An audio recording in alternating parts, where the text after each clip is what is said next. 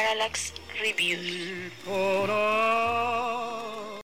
Amigos, bienvenidos a Parallax Comics Reviews. Estamos en la tercera semana de Navidad en Parallax Reviews y pues eh, como cada año pues no puede faltar, este es nuestro, tercer año con, con cómics navideños de Superman. Empezamos hace tres años con Peace on Earth, que pues le fue súper bien y así poco a poco hemos ido cubriendo eh, esta época sobre todo noventera, ¿no? Home de, de Superman que fue muy, muy fructífera, muy, muy pues que nos trajo varias cosas chidas, entre ellas muchas historias de Navidad muy buenas. ¿Cómo estás, Jum? Muy bien, Emanuel, impresionado ahora que dices que llevamos tres años ya en, en esto y justamente hace un año estábamos debatiéndonos acá si dábamos la noticia de que estábamos embarazados o no. Sí, no manches, sí, no, sí se está pasando bien cabrón el tiempo y mira, ya tan, tan rápido ha pasado que ya tu bebé está ahí y pues no manches, está cabrón. Pero fíjate que también está bien curioso porque en esta época de los noventas en que estamos agarrando cómics navideños, se me antoja irrepetible porque no ha habido otro momento en el que hayan publicado tantas historias de Navidad en, en los cómics. Justo estaba yo pensando eso al, al cerrar el segundo cómic, el que, bueno, son dos cómics de los que vamos a hablar hoy, ahorita les, les desmenuzaremos todo, pero justo al cerrar el segundo cómic dije, este, este pedo ya se acabó.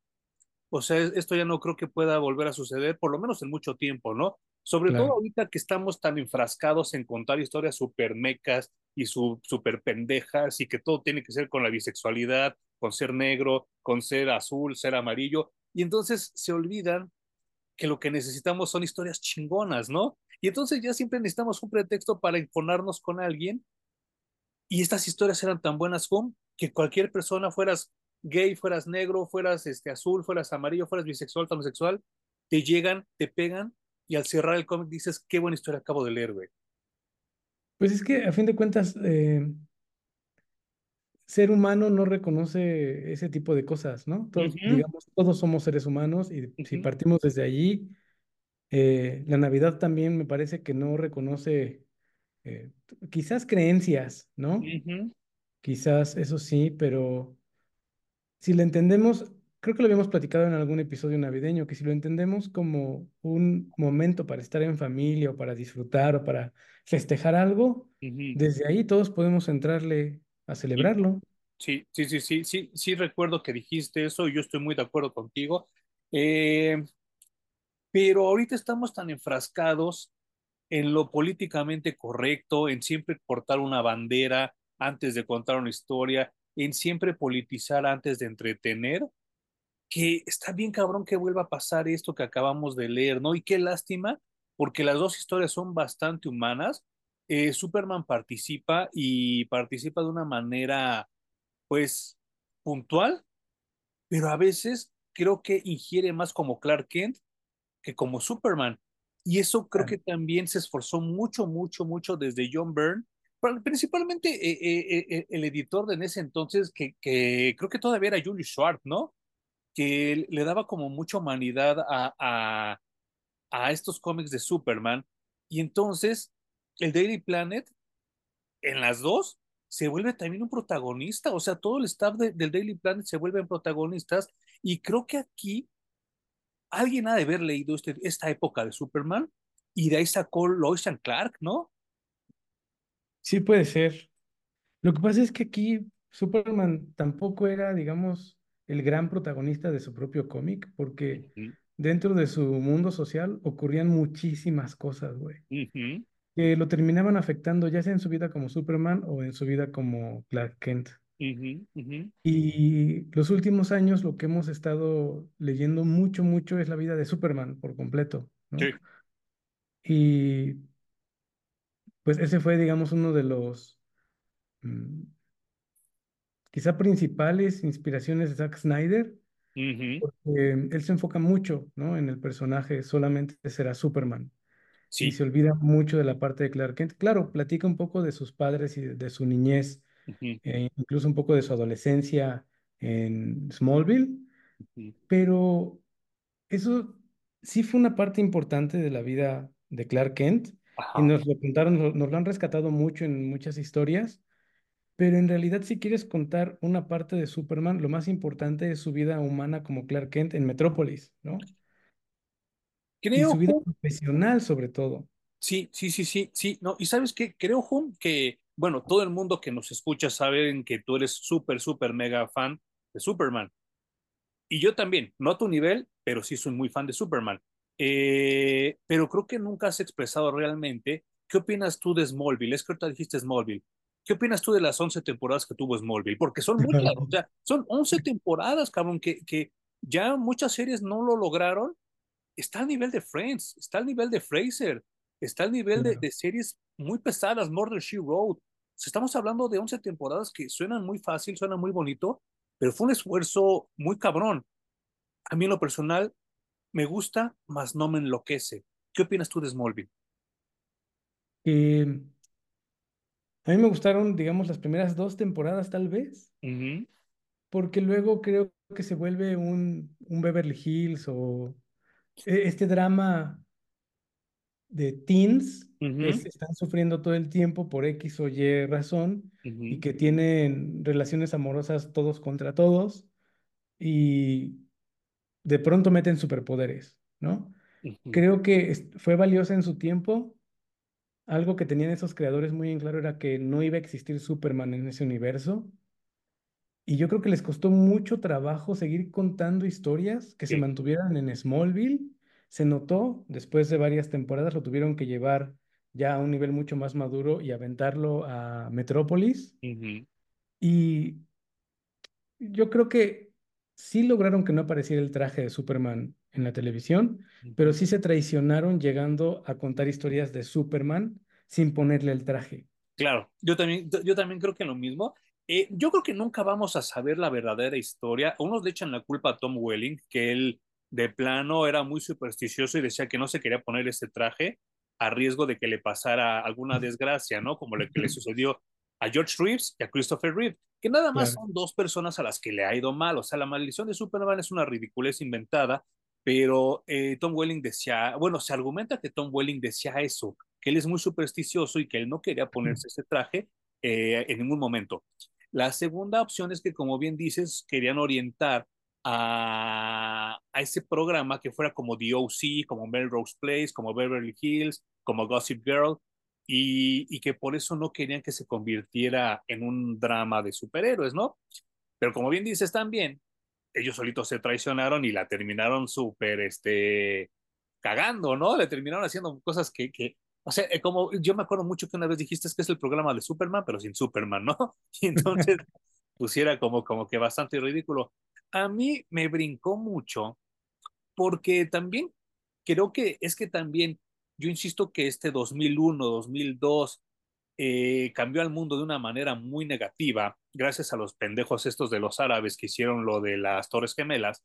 Entonces ya el mundo tenía que pedirle disculpas a todos, ¿no? Y empezamos a incluir razas, a incluir sexualidades, a incluir este, etnias. Y a pesar de que Christine Crook se me hace una chica muy guapa y que a mí me gustan las asiáticas, yo sí quería ver una Lana Lang pelirroja. Y entonces yo desde ahí me empezó como que a dar toques la serie, ¿sabes? Wow. Bueno, yo no sé si fueron los árabes, ya ves que dicen, dice gente que está muy metida en eso, que fue un autosabotaje de Estados Unidos. Pues, híjole, yo, yo no, bueno, es que si, si, si, fue la administración de Bush, puede ser que sí, ¿eh? pero eh. Eh sí, esa es otra cosa que nunca sabremos, nunca tendremos en claro, ¿no? Nunca sabremos. Fíjate que a mí no, nunca se me hizo tan choqueante eso de que me cambiaran a Lana Lang. Uh -huh. eh, y creo que empezó muy bien el show, güey. Si a mí sí me gustó mucho. Sí, Mm. sí veía estos seres humanos enamorándose y llevando relaciones en un pueblito en Estados Uh -huh. Unidos, ¿no? Uh -huh. Y me parecía bastante fresco, porque obviamente tú y yo habíamos leído acerca de la adolescencia de Clark Kent un poquito, Uh -huh. pero creo que se había explorado muy por encima. Y ver Sí. este show también creo que fue refrescante un rato. Después a mí ya se me hizo cansado, porque incluso se te empiezan a terminar los personajes, ¿no? Uh -huh. Eh, es tan poquito, tan chiquito el universo de Clark Kent en Smallville, o al menos lo que nosotros conocemos, Sí. que se acabaron rápido los personajes y todavía no me termina de convencer que Lex Luthor y Clark Kent sean amiguitos de la adolescencia. Y que era la versión original, ¿eh? La de Jerry Siegel y Joe Schuster, que eran Sí, Sí, a mí, a mí no sé si me gusta, no sé si me convence, pero como historia alterna no me molesta. claro. Eh, creo, creo que también, es que, es que esta onda de, de alguien que crece contigo toda la vida y a la mera hora tú sabías o te enteras que tenía una agenda secreta y que se juntaba contigo nada más para hacer una pinche sanguijuela y robarte todo, pues a mí me pasó con algunas amistades, ¿no? Entonces no se me hace tan descabellado que el ex Luthor todo el tiempo así de, no, sí, sí, bandita, bandita, bandita, y por atrás era culero, ¿no? Entonces no se me hace tan descabellado ese concepto. Pero sí me gusta la, la, la historia también del ex Luthor post-crisis, ¿no? Que él es como por lo menos 10 años más grande que Clark y que también es un vanidoso, empedernido y que cuando llega Superman es así de, ah, puto, ¿qué? ¿Qué me está robando mi reflector? O sea, las dos versiones me gustan mucho. Y prefiero ver esto que ver a Pete Ross negro, por ejemplo, porque si es así de, bueno, malo, cabrón. O sea, insisto que esos años de los 2001, 2002 nos hicieron un daño terrible que 20 años después seguimos pagando bien cabrón, güey. Hay, hay personajes que a mí no me, no me pesa tanto que los cambien de, de raza. Eh, creo que siempre me pesa mucho más que los cambien de contexto por completo, ¿no? Y que ya no sean el personaje en esencia. Porque a fin de cuentas, eh, como alguna vez hablábamos de Jimmy Olsen, pues es el fotógrafo, sí es pelirrojo, sí, eh, Pendejón, ¿no? pues entre pendejón y novato, ¿no? Ándale, como inocentón, ¿no? Ajá, exacto. Entonces, si, si me mantienes esa esencia del personaje, le puedes quitar el pelo rojo y ponérselo de cualquier color que quieras, güey, o la piel, no importa.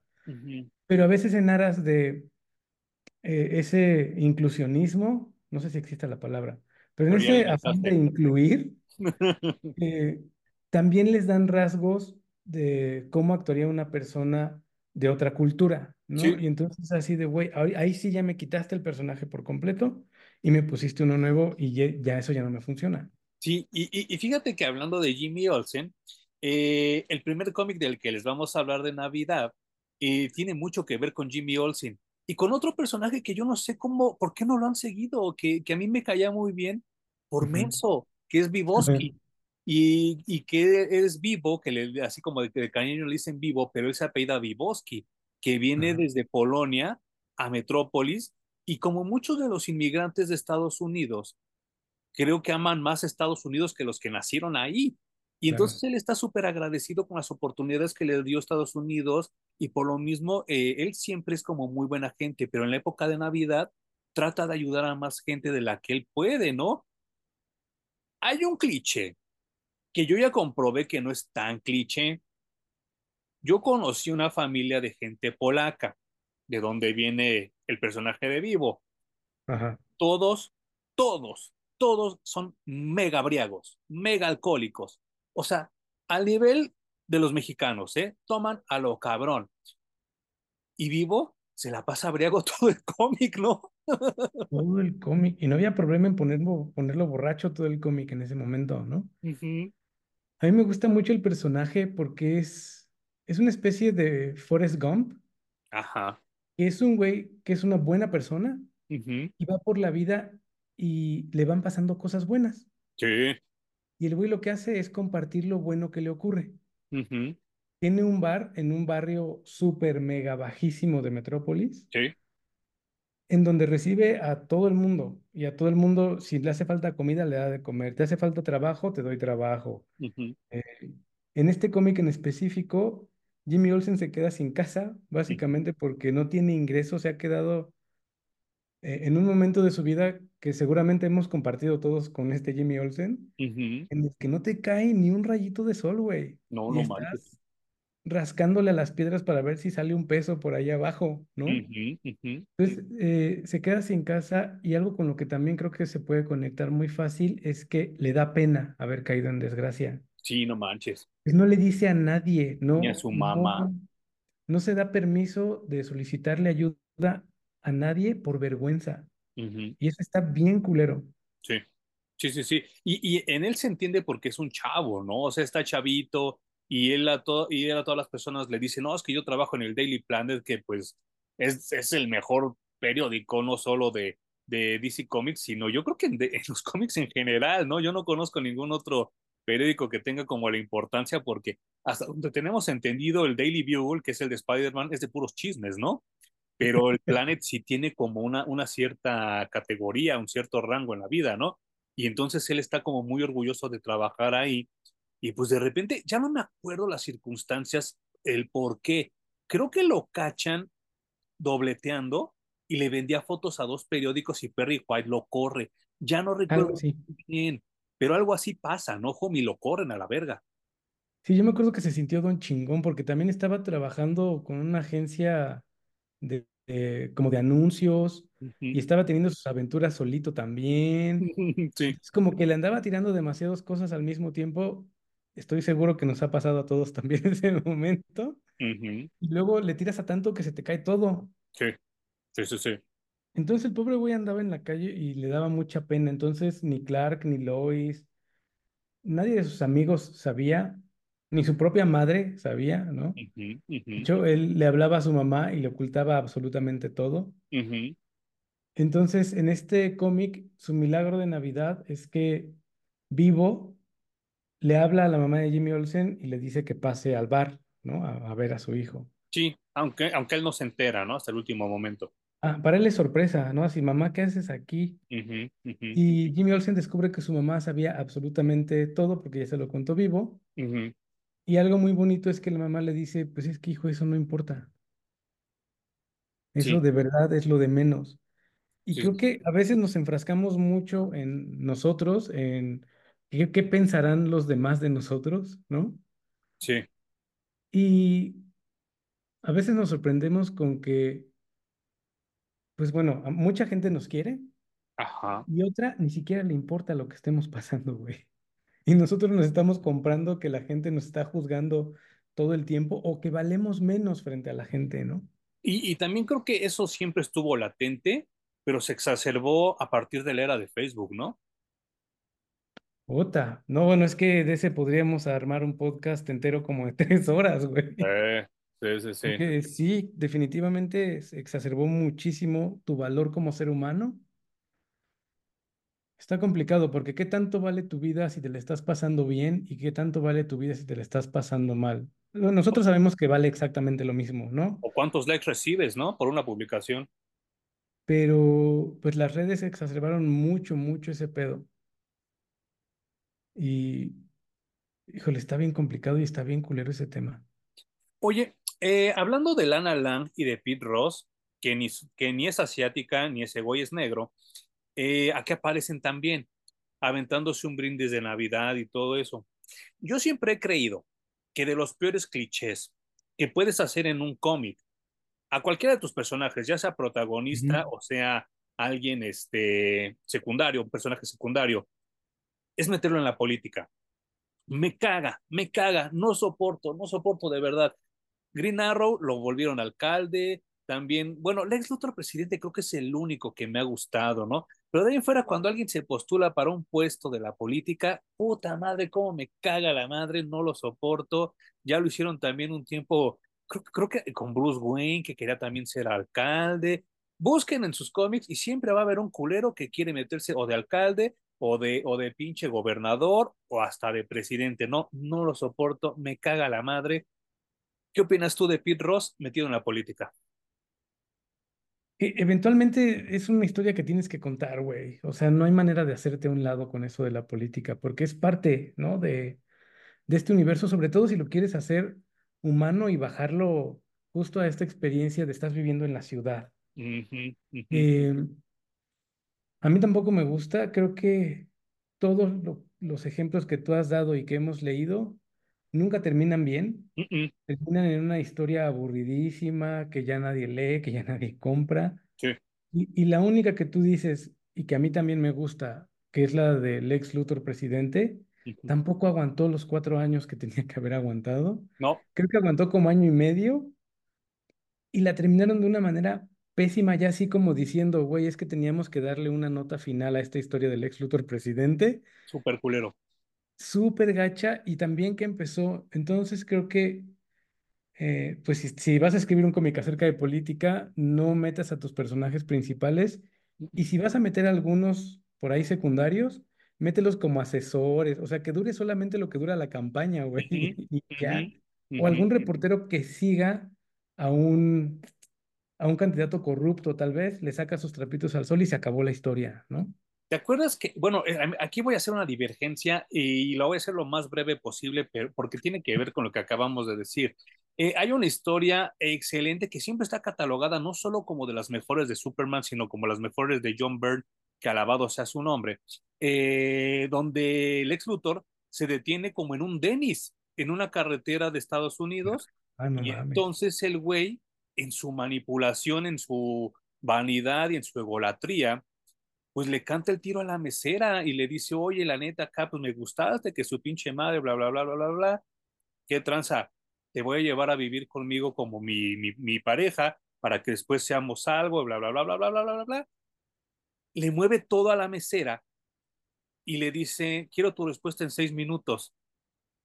Te puedes despedir de tu esposo, de tus hijos, de la gente de aquí, y en seis minutos ahí está fuera mi limusina y ahí nos vemos, ¿no? Si sí, ahí te espero, si no, ahí nos vemos, ¿no? Y le mueve todo a la mesera, güey, o sea, porque de la noche a la mañana se puede volver millonaria, se puede volver pues una reina, una princesa, ¿no? Al lado del ex Luthor. Eh, no sé si contar, bueno, sí, bueno, tristemente les voy a tener que contar el final, ¿no? Eh, Lex Luthor se va y ya para eso le movió la vida a esta señora, ¿no? Que se me hace de las cosas más crueles que puede hacer un villano, porque todavía Cynthia, la, la chofer que, que maneja la limusina, le dice, esta vez casi se espera los seis minutos, señor Luthor. Y Lex Luthor nada más se ríe, le hace, sí, es que esta sí necesitaba simbrarla más, ¿no? Moverle el tapete. Se me hace de las historias más cabronas de Superman, del Lex Luthor, de John Byrne, que alabado sea su nombre. Eh, no, no, no, no puedo contener la emoción que siento cada que leo esa historia, porque sí la he releído muchas veces. 15 años después, la cagaron, precisamente cuando Lex se, se hace candidato a la presidencia, regresando esta morra, ¿te acuerdas que lo quería matar? Sí, no, güey, o sea, perdón, pero no, no llega a tanto, ¿no? No, no. No hay manera. Uh -huh. Pero ciertamente moverle el mundo hacia alguien, híjole, güey. Si es, defines a un villano por completo, porque Sí. es un sádico, le disfruta de ver cómo sufren los demás, Uh ¿no? -huh, uh -huh. Y además no es un sádico de esos que vemos en la televisión, es un sádico muy inteligente, güey, que Sí, claro. difícilmente vas a atrapar o lo vas a cachar haciendo algo indebido para poder culparlo, para poder enjuiciarlo, castigarlo, güey. Y entonces se vuelve un juego muy frustrante, sobre todo cuando leíamos ese Lex Luthor de, de esa temporalidad que tú dices. Uh -huh. Se vuelve frustrante ver a una persona así de culera Sí. y que no la pueden tocar. No, y, y, que probablemente existe en la vida real, Jun. Güey, qué miedo. O sea, ¿tú crees que realmente Ricardo Salinas Pliego, Elon Musk, toda esa banda son muy buenos? No, no, no. Bueno, Ricardo Salinas Pliego me queda claro que es un villanazo, güey. Y ese Hace güey... falta nada más meterte a su timeline de Twitter un ratito, güey. sí, Un culero. pero, pero bueno, ese, ese, ese paréntesis lo quería hacer. Algún día yo creo que tendremos que hablar de esta historia en solitario porque vale mucho la pena. Y este, pero a mí Pete Ross eh, metido en la política me super caga. Y aquí en el cómic él ya estaba apuntando hacia el Congreso, ¿no? Y le dan la noticia que uno de los alcaldes de por ahí, este, pues le, le metieron una carta bomba en su casa, ¿no? Y le explotó. Y bueno, gracias a eso, eh, Pete Ross se mete mucho más duro en la política, ¿no? Porque a este político muerto le hablan a, a Pete Ross para darle su puesto. ¿no? Ujú. Dice, "Güey, agárrate, Pete, porque ya viene lo chido. Y creo que es algo que han estado rescatando en distintas temporalidades del cómic de Superman, que Pete Ujú. Ross va a la política, ¿no? Eh, también algo que según yo casi no pasa es que tus mejores amigos se casen. Mm, sí, claro. Híjole, es que sabes qué, hay algo que también han, han, han embarrado, han embarrado, pero nunca lo han manejado como tal en una historia así concreta, hasta donde yo sé, Es que no mames, o sea, imagínate que tu mejor amigo se case con tu pollo, ha de estar de la verga, ¿no? Sí, he, he escuchado que pasa, pero se me hace muy, muy raro, güey. No es tan común. Sí, yo tampoco estoy muy a favor, ¿eh? De que hayan hecho eso con estos dos personajes. No, ¿por qué no puede tener cada quien su pareja? Y luego sean estas historias en las que la pobre Lana Lang sigue enamorada de Superman y luego se le sale así sin querer casi enfrente de Pete Ross. Entonces, como, chale, güey, este, eso está muy, muy gacho. Muy enfermo, eso sí es muy de Beverly Hills, ¿no? Sí, está muy, muy gandalla. Y fíjate, otro personaje que este sí no sé si también fue inventado por Kirby, que es el Agent Liberty, que pues es otro, otro ah. Capitán América calcado, ¿no? Por DC. También está como investigando este caso, ¿no? Aburridísimo ese personaje, güey. Horrible, horrible. Sí, yo nunca le encontré el chiste. Creo que este, la mejor copia de, de Spider-Man, de Captain America que tiene DC, a mí me parecía The Guardian. The Guardian, sí. Y él sí fue inventado por Jack Kirby, ¿no? En su berrinche. Entonces, tener otro Jack, Liber un Jack Liberty es como, ¿qué? qué? Sí, sí, sí. ¿Cómo qué? ¿Para qué, no? No, no, no, güey. Y pues bueno, ya habías establecido que Suicide Slum, yo creo que vendría siendo como, si tú vives, conoces de la Ciudad de México, como Iztapalapa, ¿no? Seguro, o como Nesa fue en algún momento, ¿no? Sí. Y entonces Superman haciendo su patrullaje ve a unos acá como teporochitos tratando de abrir una bodega y pues ya de repente pues resulta que eran amigos de Vivo también, ¿no? Es la clásica aventura del teporocho, ¿no? O sea, se juntaron tres amigos, están bien briagos, uno ya está vestido de santa y dicen, hay que llevarle juguetes a los niños. Sí, pero no hay nada abierto, güey. Entonces, bien pedos como están, deciden ir a abrir una bodega de juguetes con la intención de sacar los juguetes y dejar el dinero en la bodega, ¿no? Pero cuando pasa Superman, los agarra intentando abrir la, la bodega y se asume que los güeyes están tratando de robarla. Sí, sí, sí, sí. Entonces ya llegan todos los demás a decirle, no, no, no, tranquilo, güey, el plan era este. Ajá. Superman así de, güey, pues no era el mejor camino, pero pues están pedos, ¿no? Ajá, ajá. Compasivo, ¿no? Compasivo, porque yo creo que Batman los hubiera agarrado a madrazos pues, primero. entendiendo la situación, ¿no? sí. A fin de cuentas, ni siquiera habían entrado, no habían agarrado nada. O sea, también el Superman luego exagera, güey, porque sale con que le tengo que decir a un policía porque ya maltrataron la chapa de la entrada, güey. sí, no exageres, carnal. sí, sí, sí. Y pues lo, que hace es eh, aventarse una llamada telefónica para conseguir los juguetes para los niños, ¿no? Es que esta es otra, güey. O sea, también eres Superman, ¿no? Que.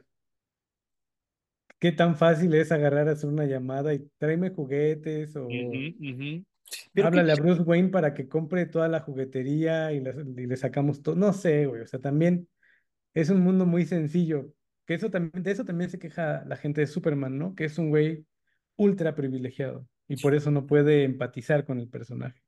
Pero pues también yo creo que esas son como las pinches, este, los complejos de la gente, ¿no? De los lectores. Yo creo que sí. Ahí sí, este, pero bueno, se tiene que filtrar de alguna manera eso, ¿no? Sí, porque, porque, bueno, tú y yo lo hemos hablado muchas veces, entre, tanto entre nosotros como entre nuestras amistades que sacan el tema, pero yo creo que más bien, lejos de ver eso, es lo que te inspira el personaje, ¿no? A una perfección, a una bondad, a una, este, una, bueno, una perfección física, una perfección espiritual, una perfección mental, y, y, son cosas que se les olvida a la gente, ¿no? Porque yo vuelvo a lo mismo, o sea, sí puedes ser Superman y conseguir todo este tipo de cosas, pero vuelvo a lo mismo, trabajar en el Daily, en el Daily Planet lo hizo como Clark Kent y sin, sin superpoderes. O sea, él se ganó su lugar solito en, en, el mejor periódico de la, de la perra vida, ¿no? Y ahí no tuvo que utilizar sus superpoderes para hacer eso, utilizó su cerebro, su intelecto y la carrera que él estudió, que fue periodismo. Claro, sí, a mí también esa parte humana de Superman me conecta mucho más, ¿no? Que, que ese ideal de que es el superhéroe, que es Superman. Sí, sí, sí. Y, y, y, y ¿sabes qué? Eh, ahora que lo releí, pues obviamente este cómic tiene 30 años, o sea, si ya pasó mucho tiempo y se me, hace, se me hace tan raro ver a Superman haciendo una llamada en una caseta telefónica, porque digo, no manches, qué raro era el mundo sin un teléfono celular. Está súper cambiado todo, güey, es impresionante. Eh, para mí los inventos más importantes fue la televisión, la computadora y el smartphone, ¿no? Fíjate que yo tuve, mi abuelita murió hace tres años también, gracias a lo de la pandemia. Ella murió de 92 o 94 años, ya no recuerdo, se me fue ahorita el, el desmadre. Y tengo otro tío, que es tío de mi papá, y él va a cumplir 96 años el siguiente año. A los dos en su momento les pregunté, en todo lo que has visto en tu vida, ¿qué es lo que más te ha impresionado? Y los dos contestaron, cada quien por su lado, obviamente, el teléfono celular. Y son cosas que yo jamás me hubiera imaginado ver y mucho menos tenerlas en mi mano. Imagínate la pinche Increíble, el cambio que hizo, ¿no? No, cabrón. Bueno, una, una de las cosas que ya no tienen nada que ver con la tecnología que me sorprendí mucho de estos cómics viejitos. ¿Tú te acuerdas del personaje que era Gangbuster? Sí, sí, sí, ya hablamos de él hace poco, ¿te acuerdas? Ajá, que primero era Superman que estaba hipnotizado por Brainiac, ¿no? Y después fue Miguel, Miguel Ojara, creo, ¿no? Delgado. Delgado, sí, Ojara, es el de Spider-Man, ¿verdad? Ajá. Andaba con Lois Lane. Sí, ya no me acordaba. Sus besotes y tenían sus que veres y yo no me acordaba de eso, güey. Entonces, para mí fue un shock bien loco leer que en estos momentos la Lois Lane tenía sus otros amoríos. Sí, no, y ¿sabes qué está chido? Que regresamos a lo del principio del podcast, ¿no? O sea, Miguel Delgado es un personaje latino que nació latino y entonces se introduce muy bien al universo de Superman y no por eso tienes que hacer, por ejemplo, a Lois Lane latina, ¿no? Claro. o sea, es, mejor siempre inventar un personaje nuevo que llegue y que te caiga bien y que lo, lo, lo atesores, lo apapaches y digas, qué chido está este personaje, a que de repente este, Jimmy Olsen es mexicano. No mames, ¿no? No, este personaje por eso me gustó en su momento, ¿no? También estaba un poco sobrado, pero en este momento de Superman de verdad tenía de cast a lo que se te pudiera ocurrir, güey. Había un orfanato y había la señora que operaba el orfanato y también era un personaje, ¿no? el, el, huérfano favorito de Superman en ese orfanato también era otro personaje, o sea, ¿qué? No mamen, era un universo gigantesco. Que bueno, de alguna manera tenían que llenar los cuatro o cinco títulos que sacaban al mes de Superman. Justo eso pensé también. Y otra cosa que me sorprendió mucho, pero creo que esto es ya de, de otro cómic, es que yo no me acordaba que Luthor tenía a Brainiac encerrado. Sí, sí, sí, ahorita que hablemos del, del otro cómic. Bueno, eh, nada más antes de que se me acabe el tiempo, si ustedes quieren leer este cómic de la Navidad de Vivo, es The Adventures of Superman 487 de exactamente hace 31 años, es de diciembre del 91. Y este, aquí, aquí, perdónenme a los que me están escuchando en, en el podcast, pero aquí está la portada, que es una portada muy chistosa. A mí siempre me llama mucho la atención. Y este, si, si lo es un Santa Claus borracho, que también es un cliché en Estados Unidos, ¿no? Un cliché en Estados Unidos y ojalá que nunca llegue a México, porque si por sí aquí se la pasan briagos, pues no, ojalá que no, no, no llegue jamás, ¿no? Pero pues también de los grandes acá del Jerry Orwell, que ese no solo dibuja, sino también escribe chingón. Y a mí me pareció una muy, muy buena historia, ¿eh? Sí, a mí también. Eh, un poquito de relleno porque digamos que el tema principal era Jimmy Olsen sin casa.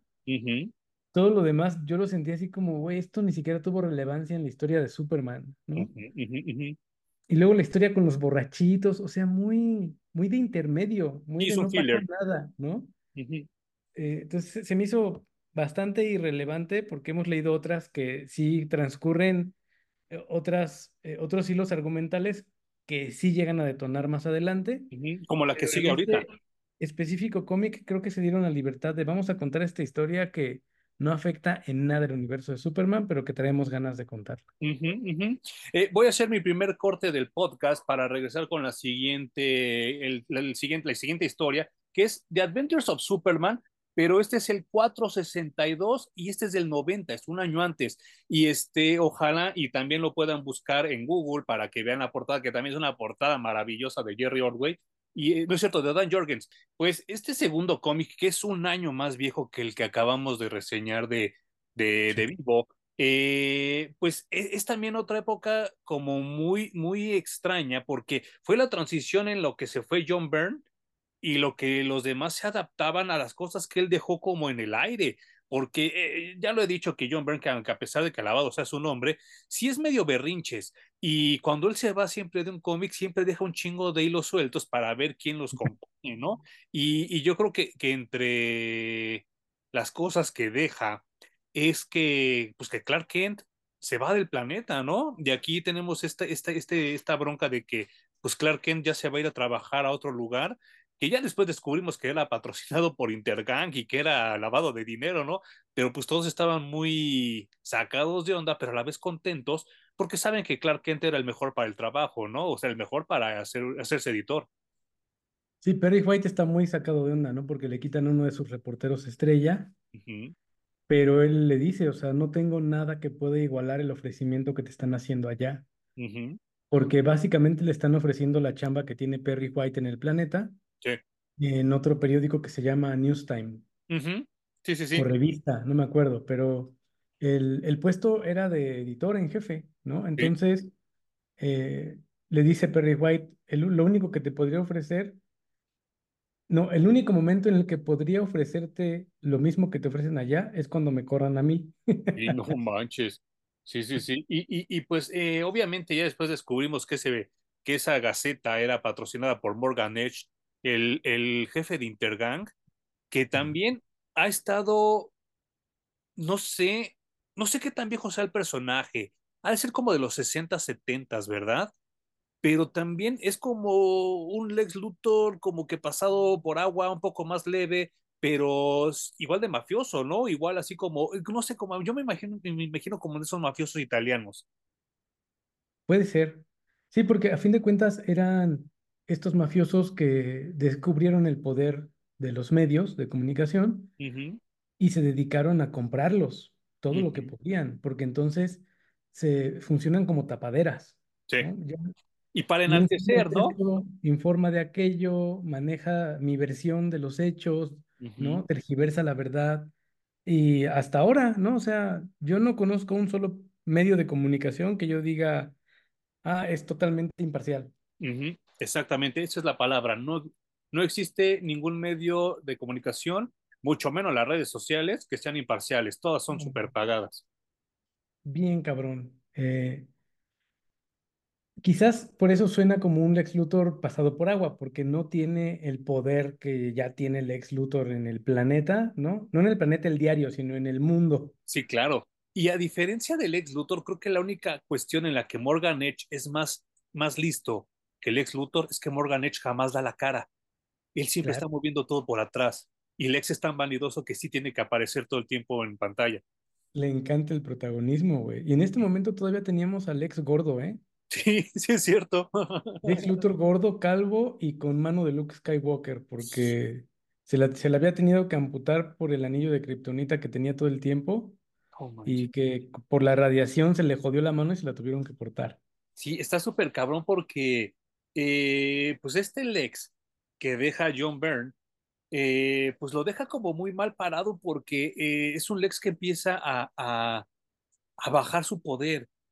Su poder él, él, cada vez empieza a obsesionarse más con vencer a Superman y como bien dice Hum, se hace un anillo con un cachito de kriptonita que se encuentra.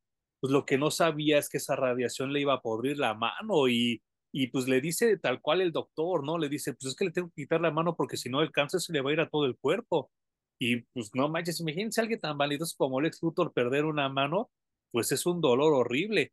Y, y encima de todo esto, eh, pues nos damos cuenta, es que es que está muy raro lo que, lo que es, lo, tendremos que hacer otro programa sobre este personaje porque, pues este Brainiac que deja John Byrne, él hace todo lo posible por ser un Brainiac más aterrizado y más real.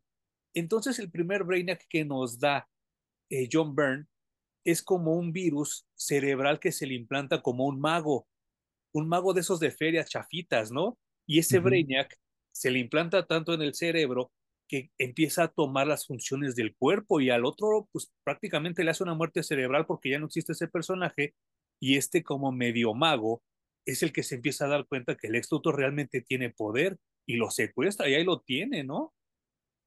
Eso está bien. El, el, la evolución del personaje de Brainiac ha sido una de las evoluciones más toscas y locas de cualquier personaje secundario en, en cualquier cómic, güey. Eh, yo ahorita justo iba a comentar que seguramente ya nadie reconoce a ese Lex Luthor gordo, calvo y sin mano. Ujú. Casi todos reconocen al Lex Luthor de traje, delgado, Sí. calvo, ¿no? Pero bien parecido. eh, y con Brainiac, cada quien va a tener una versión distinta del personaje, güey. No Y que mames. yo creo que esos dos villanos, si me preguntas a mí, Emanuel, son los dos villanos más clásicos de Superman. Y yo no entiendo por qué Brainiac no tiene ni una sola película.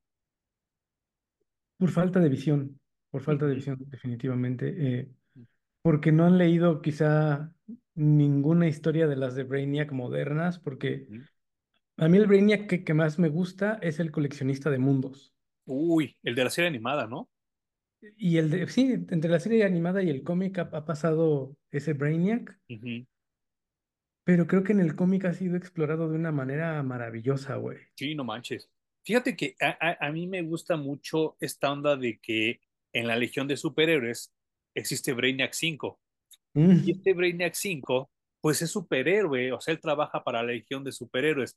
Pero sus amigos, a pesar de que lo quieren mucho y de que es un miembro valioso de la Legión, siempre tienen que estar alerta de que en cualquier momento le entre el glitch y se vuelva malo, ¿no? Como el Brainiac original.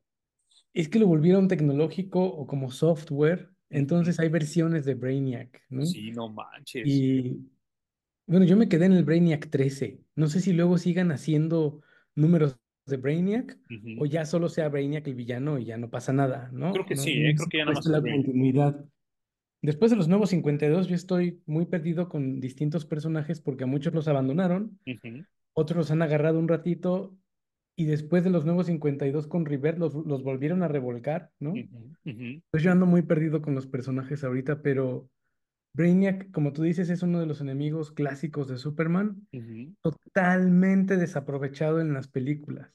Pero cabrón, ¿eh? Porque eh, particularmente yo la versión, la primera que conocí de Brainiac es la que parecía Terminator, ese como Ah, endoesqueleto. claro. Y entonces pues también es un personaje bastante aterrador porque es como si vieras una calavera de fierro caminando hacia ti, pues con un IQ infinito y que te puede romper la madre en cualquier momento, ¿no?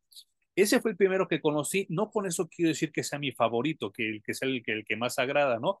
Pero yo creo que sí, mi favorito es el clásico, el verde, con sus pinches como chipotes acá, este, son como lucecitas. Ese es el que más me gusta, porque es alguien que está, y como tú dices, este coleccionista diagonal destructor de mundos, que él, en su berrinche de siempre tener el control de todo, prefiere tener un cachito de civilización que conquistarla, porque entonces dice, ah, ya, ya le rompí su madre y aquí me llevo un souvenir. Pues es casi, casi como un asesino serial, ¿no? Pero coleccion es un coleccionista serial, ¿no? Porque en realidad no mata a nadie. ¿No? Bueno, sí, sí, sí, sí los mata, pero su disfrute no está en matarlos. Digamos que los mata porque son daño colateral de llevarse una ciudad completa. Sí, sí, sí. Pero e- ese, ese coleccionismo loco y enfermo me gusta mucho del personaje Ujú, y que cuando llega a la Tierra, pues obviamente se topa con Superman y de que no se va a poder llevar absolutamente nada, ¿no? Sí. Creo que esa es mi, mi versión favorita de Brainiac. y visualmente, ¿cuál es el que más te gusta? Híjole, es que justo el que tú hablas, que es como cibernético, incluso la nave que tiene, que es como Sí, un cerebrote, un, ¿no? ajá, como un cerebro, como un cráneo por la parte de arriba, que además termina en tentáculos, me parece visualmente muy interesante. Sí, no manches. Sí, sí, sí. Y que también algún día va a regresar, yo creo, ¿no? Porque todo en esta vida es cíclico. Seguro. Y fíjate que, bueno, también hablando de esto, pues eh, hablando de personajes alrededor del mundo de Superman, eh, pues ya después, cuando llega Clark a despedirse de, híjole, hoy es mi último día aquí trabajando y es el día de Navidad y bla, bla, bla, bla, bla, bla, pues todos como que me lo mandan a la verga, ¿no? De, ah, chido, oigan, ¿cómo están? Ah, sí, sí, chido por ti. Ah, oye, te está hablando Perry White que te metas a su oficina. Y es cuando platican de lo que ya acaba de comentar el Hum, pero todo era una, una distracción y cuando sale, pues todos le están haciendo una fiesta de despedida, ¿no? Lo cual me parece bastante chido y, y coherente, porque a Clark, pues todos lo querían en el Daily Planet. Sí, se sacó mucho de onda porque así como, güey, tan ardidos están que me voy que no me hablan Ajá. siquiera. Sí, sí, sí. Todavía pasa Lois Lane y le da una caja, ¿no? Y así como que se emociona Clark, que dice, ¡ay, un regalo! Cuando la abre le dice, es una caja vacía. le dice Lois, pues sí, vas a tener que sacar todas tus cosas del escritorio, ¿no? Pues allí las mete. casi, casi como la que le aplicamos a alguien hace muchos años, ¿te acuerdas, Hum? No, dime cuál. Pues era una persona que cumplía años y en el camino nos encontramos una caja tú y yo. Y entonces cuando llegamos le dimos la caja y le dijimos, aquí está tu regalo. Y luego no hay nada, es una caja, pues para que le metas lo que tú quieras. Por eso nadie nos quería en la prepa. Yo pero a decirlo, es una culera, pero ya me estaba yo poniendo el pie solito. a ver, cuéntala, cuéntala. Yo siempre soy el que me quemo. No, no, con esa anécdota, güey. Antes de que la contaras iba a decir Lois Lane es una culera, pero mira, mira lo que son las cosas. Fíjate, sí, sí, sí. Y, pues obviamente eh, estas fiestas de despedida pues siempre son como tristes y todo, y, pero al mismo tiempo que se va Clark, pues el que recupera su, su trabajo es Jimmy, ¿no? Sí, y además, bueno, esta, este número tiene dos cosas para mí importantes. La primera es que descubren que una persona del staff de Diario El Planeta también se quedó absolutamente sin nada y que eh, estaba durmiendo en el closet. Allí estaba viviendo en el diario El Planeta, ¿no? Y todo es porque Clark se va a despedir de ese lugar, ¿no? Porque dice, aquí me ha cambiado tantas veces para Superman y la oye. Es el lugar en donde se cambiaba para salir volando en cualquier emergencia, ¿no? Lo que a mí me sorprende y yo no me recordaba es que la chava esta lleva tres años viviendo allí en el planeta y nadie se había dado cuenta, güey. Todavía dice Perry White, eh, y fíjate, yo siempre veía que no importa cuán temprano llegara, tú ya estabas aquí trabajando. Y yo decía, ay, qué, qué, qué buen personal contraté, ¿no? Sí, no manches. Tres años. Está como el güey ese que se murió en su asiento de trabajo, que le dio un infarto y que la gente se dio cuenta horas después, ¿no? Eso le pasó a un coordinador de la UVM donde yo trabajaba. ese chiste, pero esa anécdota. Sí, pero qué bueno porque fue culero conmigo. pero, bueno, eh, eh, eh, fíjate que, no sé, yo creo que la importancia de este cómic, porque obviamente suceden cosas así, pues de superhéroes, ¿no? Superman le ayuda a unos trabajadores de, que construyen edificios a terminar el edificio porque pues se les traba la grúa y Superman los ayuda, ponen el arbolito y se ponen a cantar. O sea, esa parte me parece muy, muy chida. pero creo que este meollo que acabas de, de, mencionar, que, que, es hasta la portada del cómic, que eh, de, nuevo, por si, si, me están oyendo, es Adventures of Superman 462, 462, y una portada totalmente desgarradora y devastadora, porque sale Alice, pues hasta con sus adornitos navideños en una bodega, viendo la tele en un sleeping bag, pues sola, ¿no? Y eso es lo que, lo que, lo que yo quisiera rescatar y comentar de este cómic, que hay mucha gente que no entendió en estos tres años que no podemos dar por sentado las fechas, no podemos dar por sentado los cumpleaños de nuestros amigos, los cumpleaños de nuestros familiares, eh, los festejos, y mucho menos podemos dar por sentadas las navidades, ¿no? Porque nunca sabemos cuándo va a ser nuestra última Navidad, o la última Navidad de nuestros papás, o la última Navidad de nuestras parejas o de nuestros amigos, y siempre tenemos que atesorar y agradecer lo que tenemos. Eh, y eso es lo que, lo que al final se dan cuenta tanto Perry White como Clark, que pues ellos viven en una vida bastante ajetreada, bastante eh, enfocada hacia su trabajo, que luego no se dan cuenta que en su mismo círculo hay gente que le sufre cabrón, ¿no? Yo lo que rescato son, eh, primero la historia que comentas tú en la que Superman decide ayudarle a los trabajadores, a los constructores, porque ellos querían terminar la obra justo a tiempo para poder, ir, para poder ir a festejar Navidad con su familia y además ganarse un bono por haber terminado la obra antes de Navidad. Sí, es cierto. Entonces, eh, Superman siempre está enfrascado en salvar grandes cosas, ¿no? Que todo lo que salve es así como, wow, no mames, Superman nos rescató de la invasión alienígena. Entonces, estos trabajadores no pueden terminar porque, como dice Manuel, se les jode la grúa y dicen, ya ni ganamos el bono y ya ni vamos a llegar a tiempo a nuestra fiesta de Navidad con nuestras familias, güey. Entonces están muy frustrados. Superman alcanza a escuchar, se da cuenta de ello y dice, es que esto también es ayudar. Entonces, obviamente Superman lo único que hace es hacer las veces de la grúa que ellos necesitaban y terminan el trabajo, se ganan el bono y le agradecen mucho a Superman que les ayudó. Y Superman es así de, güey, o sea, vine a echarme un pedo aquí y. y Un nada más, ¿no? un Pero para ellos significó el mundo entero. Y a propósito de lo de Alice viviendo en el planeta durante tres años, eh, Perry White le habla a la rotativa y les dice, ¿ya imprimieron la primera página? No, aguántenmela. Y entonces se avienta un editorial eh, acerca justo de la ayuda, de la ayuda, y porque el tema navideño siempre eh, propicia esto de ayudémonos unos a otros, ¿no? ujú, ujú.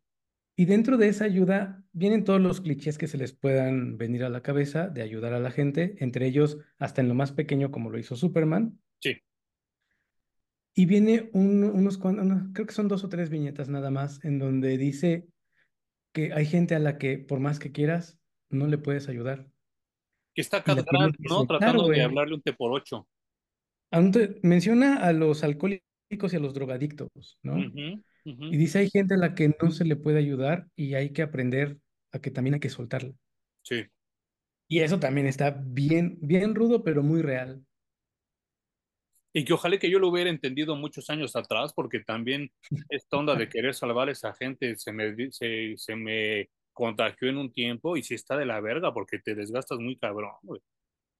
Es primero, o sea, creo que las grandes lecciones de vida es que ayudas cuando te lo piden y si puedes, Que no siempre estás disponible para todo el mundo, Y que cualquier ayuda extra es innecesaria y no, cuando es- no es solicitada es innecesaria.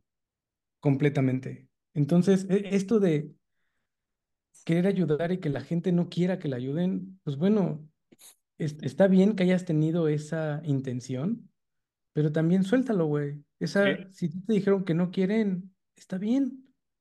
Tienen Oye, que, la- las personas tienen que aprender y llevar su aprendizaje como ellas entienden la vida. exacto, exacto.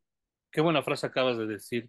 Oye, hablando de esto, uno de los que se despide así de, ah, chido, que te vaya bien, es el Steve Lombardi, ¿verdad? Sí. Pinche mamonzas. Es el típico coworker que cae gordo todo el tiempo, ¿no? Porque es súper mamón. Pero esa es su personalidad. Sí, claro. Y, le- y queda muy bien porque es editor de deportes él, ¿no? Sí, y además es así como alto y fornido y guapetón. Entonces, le- el cliché le queda perfecto a ese güey. Sí, sí, sí, sí, sí, sí.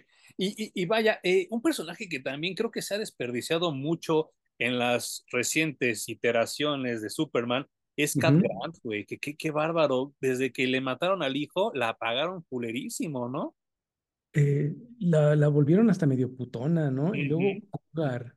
Y y no han sabido qué hacer con ese personaje y lo único que le han aventado son estos, yo creo que estas fantasías de cada escritor, Sí, ¿no? sí. De que a la guapa del trabajo le vaya mal a la larga después de varios años, ¿no? Y volvemos a lo de las proyecciones de los escritores, ¿no? Súper cabrón, güey. Fíjate que yo, yo me acuerdo mucho que en, que en las primeras apariciones de ella, siempre la dibujaron muy bonita, a excepción de esta, de, de esta que tú dices cuando ya la dibujaban como cougar, que sí la, la ponían súper culera, pero siempre la ponían ella muy bonita, muy elegante. Sí. Y cuando yo leí que Calista Flockhart iba a ser Cat Grant en Supergirl, sí fue así de, uy, no, así no es como la imaginaba, ¿no? Eh, no, no la porque... amé, güey. ¿eh? ¿Mm? La amé. Y es lo que te quiero decir, no porque Calista sea fea o desagradable, pero sí No, en mi mente, Cat Grant era como despampanante, güey. O sea, en ese entonces claro. yo me imaginaba tipo Pamela Anderson. Sí. Bueno, yo tampoco daba un varo por, eh, por la Flockhart en el papel de Cat Grant, pero ya después de la primera temporada dije, wow, no mames, no se deshagan nunca de ella, después se deshicieron de ella, ¿no? Pero, Sí, no o manches. ella se deshizo de la serie, no sé, Sí, quién sabe qué haya pasado ahí. Era un gran, gran personaje y lo estaba haciendo ultra bien. Yo disfrutaba mucho cuando salía, güey. Y, y- y fíjate que yo me pongo a pensar en gente como Patti Chapoy, como Flor Rubio, que empezaron con notitas pedorras del espectáculo y después adquirieron mucho poder en sus televisoras. Y así Así yo me imagino a Cat Grant. justo, yo también, ajá, así me la imagino. Y este papel que hacían en la serie de Supergirl, que ella era como mentora más que como jefa, Sí. me rayaba. Y qué lástima que no lo retomaron en los cómics, porque usualmente ahora ya es al revés. Ahora ya primero sale en la tele o en el cine y ya después lo adaptan a los cómics, ¿no? Claro. Cuando yo creo que debería ser totalmente al revés, ¿no? Mira, eh, creo que a Supergirl nunca le han, le han atinado a qué historias quieren contar, ya lo hemos platicado en su momento. Y algo que ahorita conecté con el coraje que tengo de que están volviendo a publicar la Supergirl que no nos gusta nada en DC Comics, después de habernos regalado ese compendio de Woman of Tomorrow tan maravilloso y qué chulada, güey. Sí, sí, sí. Y regresar a la Supergirl que vive a la sombra de la superfamilia me parece un error terrible. Bueno, es que ya van a regresar a toda la superfamilia, ¿no? En los siguientes meses va a estar hasta el Superman chino.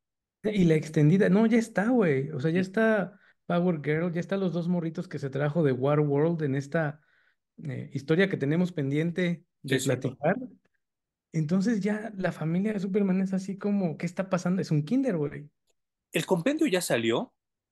Ya, ya salió. Y creo que hasta hay pasta dura. Es lo que te iba a decir. Yo espero encontrármelo y que no esté muy caro porque sí lo quiero leer así con contigo y con todos los que nos están escuchando porque se ve que es una maravilla, pero es un vergazo como el de Our Wars at War, ¿no? Sí, es muy grande. Y que a mí me gustó mucho porque la historia viene desde un poquito atrás, de que metieron a los personajes de Wildstorm en la continuidad de DC. Claro, sí, porque Entonces, ojalá venga todo ese preámbulo porque también está bien interesante, güey. y que obviamente se lo está fusilando James Gunn, ¿no? Porque ya ves que también en la película va a poner a la Engineer. Ajá, sí. No, bueno, ese pinche James Gunn, güey. Ay, no sé qué va a pasar, cabrón. Sí, no, no, no, no, no. Yo también, yo, yo no sé qué de Braille se aventó, ¿eh?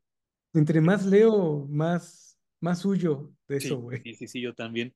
Y, y, y, oh, y no, has, no has checado el precio, como en cuánto estará, yo creo que como 50 dólares, ¿no? He checado. Pero ahora que vas a Estados Unidos, lo que te terminando iba a decir. búscalo, güey. Búscalo, please. ¿Tú lo quieres para ti? O sea, ¿sí, sí te gustaría tenerlo en físico?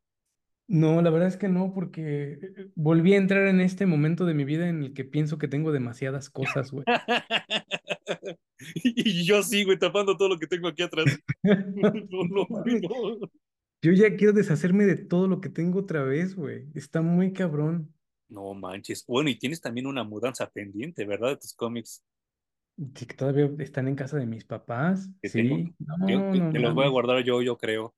Sí, voy a tener que dejar muy buena parte de la colección allí en tu casa, güey. Y mira, eh, bueno, regresando a este lo del cómic, eh, hay otra cosa que también no se la deseo a nadie, pero es muy probable que nos pase en algún momento. Yo, miren, de verdad espero que no. Alice tiene a su mamá enferma, ya está grande, su papá se muere porque dice que, que ella nació cuando ellos ya estaban en sus cuarentas tardíos Oh my God. y pues eso provoca que su papá se muera cuando ella era muy morra y su mamá se muera cuando ella es ado- eh, adolescente, porque yo tampoco me acordaba que fuera tan joven, ¿no? Y entonces está como morrilla y las deudas del hospital le rompen la madre a Alice y se acaban su dinero, que todos los que hemos tenido parientes enfermos sabemos que es una realidad y que aquí en México y en el mundo los doctores son la mafia blanca y se acaban el dinero de alguien que ni siquiera tiene un puesto alto en, en el planet, porque ella es como la que trae los cafés y la que abre las puertas y la que eh, arregla los baños y todo. Y entonces, pues la enfermedad de su mamá se acaba su lana y por eso se tiene que ir a vivir al, al pinche este, pues, ¿qué será, Jun? ¿Una bodeguita o el archivero? No sé ni cómo llamarlo, es un cuartillo ahí en el planet, ¿no?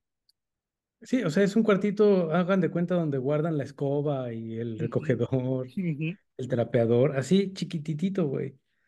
Y yo conozco doctores que sí se han expresado eh, de yo les voy a sacar dinero a los, a los que lleguen a como de lugar, ¿no? O sea,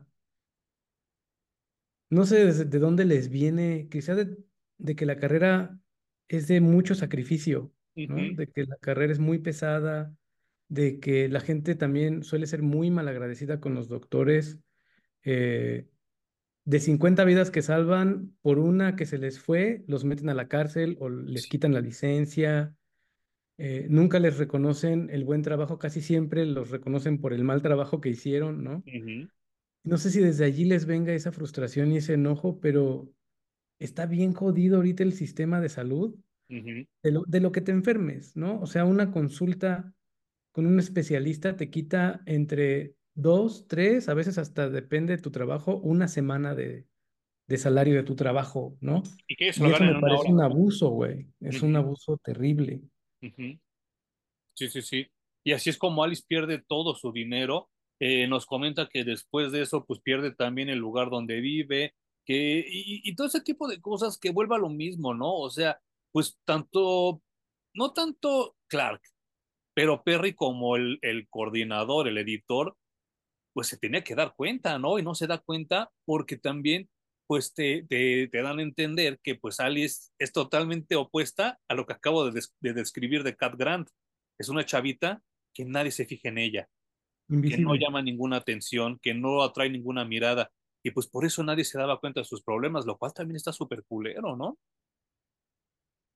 Híjole, güey. Es que ya también, esa es una existencia que a mí me parece muy culera, porque sí noto en mi vida que ha habido gente invisible, eh, que alguien tiene que venir a contarme una anécdota para recordarme que existió No manches. y que yo digo, puta, qué difícil, güey. Qué difícil que no te volteen a ver, que no te reconozcan, que no te vean, que no te incluyan, ¿no? Y luego pienso en toda esa banda que pues, solamente la viste porque era el último que quedaba cuando escogían equipos en, en educación física, ¿no? Está muy, muy rudo, güey. Eh, eh, no quiero descalificar una existencia así, porque claramente son seres humanos que también transcurre su vida y también, seguramente para ellos todo lo que viven es muy importante, ¿no? Sí. Pero a mí me resulta muy complicado imaginarme a mí pasando completamente desapercibido en cualquier lugar, güey. Sí, no, está bien culero, está bien culero. Y, y digo, yo creo que la razón por la que también tú y yo somos muy amigos es que pues también nos gusta andar llamando la atención. Sí, Y, totalmente. y, y pues como dices tú, hay gente que se pasa de noche la secu, la prepa, la universidad, los trabajos, y de repente, oye, se murió tal persona. ¿Quién, güey? Sí, cabrón. No, pues no me acuerdo, cabrón. No, pues este güey, el que se vestía así, así, así, que comía esto. Ni idea, cabrón. No Y entonces, yo no sé a nivel cósmico, a nivel Dios, ¿qué pensará Dios de esas personas, güey? Dirá, no mames, eché la, la semilla, pero nunca reventó, o a lo mejor lo mandé a hacer una misión y no la cumplió. No sé, güey, no, no, no, no sé, cabrón, porque también yo creo que todos tenemos un talento, un don, o a lo mejor hasta un defecto que nos llame, que le llame mucho la atención a la gente y provoque un cambio. Pero Claro. gente así dices, no mames, qué pedo, güey. O sea, ¿cómo te levantas porque hasta parece?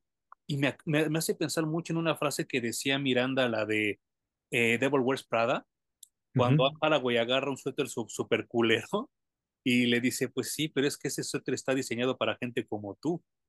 Y entonces, pues sí hay una moda expresa para ese tipo de gente que no le gusta ser vista, que no le interesa ser vista, que todo el tiempo vive entre las sombras y yo la verdad, entre admiración y miedo me da esa gente, porque yo por más Claro. que trato de permanecer en las sombras, en mi vida laboral, pues siempre hay algo que llama la atención, consciente o inconscientemente, y eso a veces me juega a favor, pero también me juega en contra.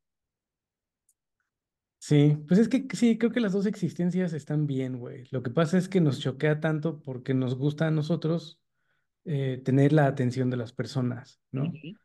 Y por eso que alguien que pase desapercibido nos parece tan, tan tremendamente horrible, ujú. pero seguramente a la gente que le gusta pasar desapercibida dicen, mira esos que se andan luciendo todo el tiempo y Sí, que todo el tiempo están llamando la atención, ay, pinche gente loca, ¿no? que hasta hacen No un sé. podcast de cómics. y que- Ajá, no sé, no sé, no sé.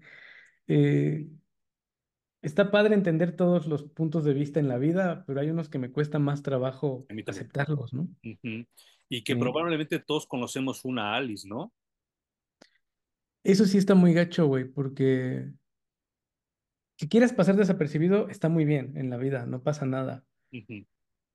Pero que pases desapercibido de manera tal en la que ni siquiera pides ayuda, la estás pasando mal, creo que ahí es cuando tienes que levantar la mano, hacerte notar y decir, oigan, tiren paro con esto, ¿no?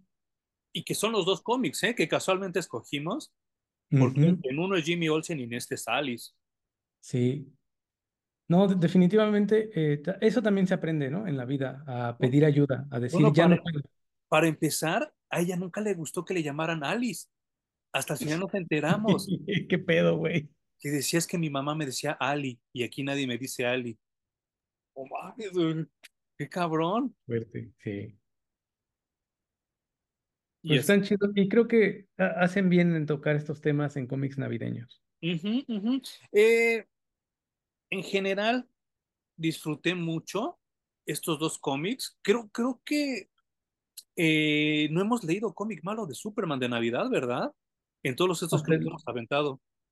hasta el momento, no, para mí el más débil fue el de Jimmy Olsen, ¿no? Fue así como, uy, sí tiene poquitas cosas relevantes Ujú, y no, te, no, no me tocó tantas fibras, ¿no? Por ejemplo, como este de Alice. Ni, ni me, ni me picó el cerebro como para empezar a, a tener diálogos conmigo mismo acerca de puntos interesantes del cómic. Entonces el de Jimmy Olsen como que flaqueó, pero no es malo. Y, y ¿sabes qué? Me sur- es que sabes, porque esto, esto te lo, te lo comento por algo.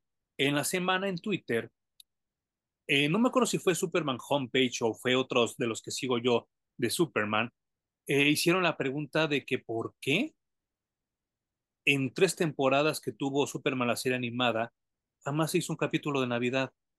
Y entonces yo también me lo pregunté, dije, qué poca madre, ¿no? Porque Batman tiene dos, de cuatro temporadas tiene dos. Y Superman, que es como hasta cierto punto más navideño, no tuvo. Entonces me habla de que sí, mi teoría de toda la vida es de que Superman, la serie animada, la hicieron con toda la hueva del mundo. Toda, ya fue la colita, nada más, ¿no? E- Esa fue una de las cosas que también me sacó de onda con mi recomendación de la semana pasada del pequeño Batman navideño, que dije, eh, primero Batman en Navidad, es como, no, no va una cosa con la otra, pero estuvo muy divertido, muy entretenido, me gustó mucho, y ciertamente Superman es un personaje que se presta mucho más para este tipo de historias de. Navidad. Eh, pues tampoco en las series se ha visto mucho el tema de Navidad. Solo hasta donde, hasta donde yo recuerdo, solo en la de George Reeves hay un capítulo y en Lois and Clark creo que también hay uno o dos. No mames. Y Lois and Clark tiene como siete temporadas, ¿no? Ujú, ujú. De Smallville sí no recuerdo si hay, ¿eh? Seguro hay. Pues vaya, en 12 temporadas, creo, si eran 11 o 12. Do- según yo, 11 y la 12 fue en el cómic. Sí, exactamente. No, es como no sacas algo. en- Seguro hay, hay que escarbarle. Si hay alguien de ustedes que se haya aventado todo Smallville de pe a pa, este, por favor platíquenos si hay un episodio de Navidad que pues igual y lo reseñamos eh, dentro de un año, ¿no? Pero porque sí, yo no, no, no lo recuerdo, ¿eh? No, yo tampoco. Y bueno, ya viste, bueno, ahorita me voy a pasar a las noticias que solo te importan a ti y a mí, y una tiene que ver con Smallville. Pero ¿hay algo más que quieras comentar, Jum, antes de que se nos acabe el tiempo del segundo bloque? No, si quieres, podemos pasar directo a, a las cosas que solo te importan a ti y a mí. Es que eh, eh, ahora resulta que Alison Mack, que pues fue, la, la, guardaron un tiempo, estuvo congelada en la, en la cárcel un tiempo por andar de pinche degenerada, pues ahora resulta que quiere dar pláticas hacia las mujeres para las víctimas. lo cual Oh, se me hace lamentable con L mayúscula, por dos cosas, porque sigo creyendo que ella era la más guapa de todo el perro Smallville y de todo el pinche programa, y dos, eso se llama no tener madre. Bueno, según yo, hasta que llegó Lois Lane. O sea, ella era la más guapa hasta que llegó Lois Lane. Ah, sí, ¿te gusta más Erika Durance? Sí, sí, cañón. Sí, no, a mí sí me gusta más la pinche Alison Mack, ¿eh? Soy Tim Brunet. ¿Cómo crees? No, a mí esa pinche güera que tiene, es que no mames, es que la Alison Mack ya se veía desde ese entonces que tenía cara de degenerada, güey, y ve que se cumplió. Yo, ¿sabes qué creo que puede tener valor esas pláticas? Que les cuente cómo le lavaron el cerebro, güey. Eso es lo único. Pero, güey, es, es, es la Trevi de Estados Unidos. O sea, después de todo lo que hizo, en vez de pedir perdón, ¿quiere ganar dinero con eso? Qué poca madre, güey. De algún lado hay que comer, güey. Eso sí. Y no creo que le den mucha chamba, ¿eh? Últimamente de, de actriz. Pues es que entre un libro y las pláticas seguro va a ser mucho dinero. Mira, Alison Mack, si estás oyendo y entiendes español, mejor saca tu OnlyFans, ¿no? Así te apoyaremos mejor. Seguro ganaría más dinero. Me cae que sí, porque eh, en la cárcel obviamente no se podía pintar el cabello y cuando en la foto que le toman saliendo sale castañita, o sea, más o menos como mi tono de cabello, pero ya otra vez ya se hizo rubia y acá y la chingada y bla, bla, bla. Obviamente el cast de Smallville no se quiere relacionar con ella para nada y no la están invitando ni a convenciones, ni a pláticas, ni al podcast este que tiene Lex Luthor y Clark, el, el Tom Welling y el otro Will Rosenberg, o Rosenbaum se me fue ahorita. Eh, Rosenbaum. Rosenbaum, ajá, y este, no la van a invitar, pero ni a putazos, ¿no? Entonces, pues sí, mi Alison Mack, este, pues sí, mejor saca tu OnlyFans, ¿no? Wow, güey. Qué cosas. Oye, ¿viste que van a sacar también de Archies? Sí, claro, de Netflix, ¿no? Pero con hindús. Pero de, de India. Digo con indios, porque sí, hindús son los de la religión hindú o Exactamente. pero sí con, con gente india. Y no la he visto, creo que salió ayer. Y Ajá, sí, acaba de este, salir tan nuevita de sí, sí, sí me la quiero reventar porque, pues mire, la- las chavas de allá de la India tienen una belleza como muy, muy particular, como muy interesante, y a las que pusieron de Betty, Verónica y, esta Cheryl, se ven como muy sexys, muy guapas, ¿no? Pues es que, ¿quién nos hizo daño? ¿Mia Khalifa habrá sido la primera?